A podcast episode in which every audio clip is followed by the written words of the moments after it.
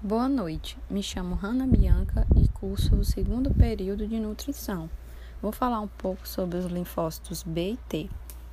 A principal função dos linfócitos B é a produção de anticorpos contra os antígenos.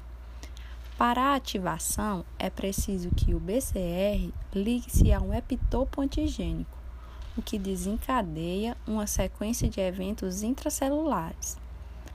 Além do reconhecimento do antígeno, a ativação dos linfócitos B depende também de um segundo sinal ativador.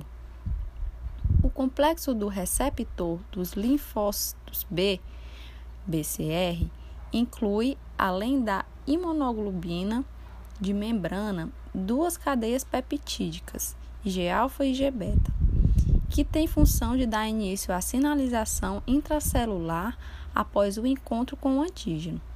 As moléculas IgA e IgBeta contêm motivos de ativação, que são fosforilados após ligação do antígeno ao complexo BCR e ativam fatores que promovem a transcrição de genes envolvidos na proliferação e diferenciação dos linfócitos B.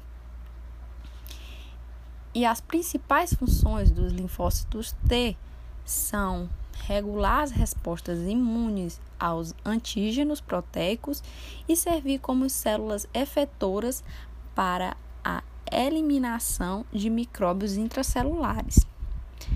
Para que ocorra a ativação dos linfócitos T, após o reconhecimento do peptídico pelo TCR, há necessidade de um segundo sinal, que é mediado pela interação de várias outras moléculas coestimulatórias presentes na superfície do, do linfócito T e da APC.